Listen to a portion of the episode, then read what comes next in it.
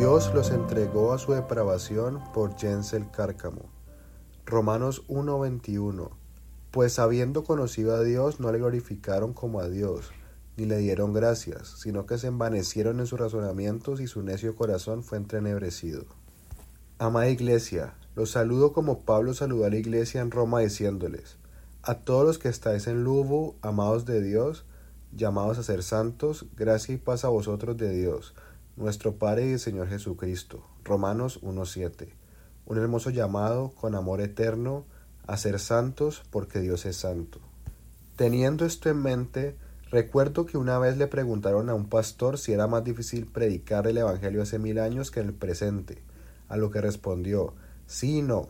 En un sentido sí porque hoy tenemos diferentes dificultades, pero no en el sentido de que el Espíritu Santo es el que salva. Al final del día siempre estás predicando al Evangelio a personas muertas. Sea que fuera hace mil años o hoy, es el Espíritu Santo quien da vida. Todos estamos muertos de nuestros delitos y pecados. Y en Romanos 1, 18 al 32 nos muestra la potencialidad de nuestro pecado y de lo digno de muertes que éramos.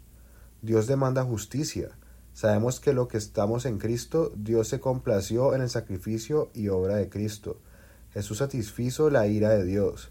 Sin embargo, para los pecadores la ira de Dios se revela y sabemos que Dios es justo y hará justicia. Los pecadores creen que pueden salirse con la suya. Nosotros también creíamos eso. Sin embargo, incluso la creación nos clama la existencia de un Creador y Dios Todopoderoso que merece ser alabado. Los pecadores no tienen excusa. Nosotros no tendremos excusa por nuestro pecado. Nadie puede decir que no sabía. Romanos 1:20. Ellos saben que Dios es real, su conciencia se los declara, la creación se los muestra, pero deciden rechazar a Dios y corren tras sus deseos pecaminosos. Romanos 1:21 afirma, pues habiendo conocido a Dios, no le glorificaron como a Dios, ni le dieron gracias, sino que se envanecieron en sus razonamientos y su necio corazón fue entenebrecido. Cuando una persona rechaza a Dios de constante y deliberadamente, Dios los entrega a la inmundicia, 1.24, Dios los entrega a pasiones vergonzosas, 1.26, y los entrega una mente reprobada, 1.26. Luego en los versículos 27 y 28 explica que se entregaron al homosexualismo, prácticas prohibidas en la Biblia en Levítico 18.22, 1 de Corintios 6.9, 1 de Timoteo 1, 9 al 10 y Judas 7 e hicieron toda clase de injusticia. Ellos fueron murmuradores, detractores, aborrecedores de Dios, injuriosos, soberbios, altivos, inventores de males, desobedientes a los padres, necios, desleales, sin afecto natural, implacables y sin misericordia. Romanos 1.30 al 31. Dios los entregó a su depravación. Si alguien quiere correr a sus deleites, Dios en un sentido permite esto pero Él sabe que todos tendremos que enfrentar el justo juicio de Dios, sea justificados por la justicia de Cristo o condenados en el infierno.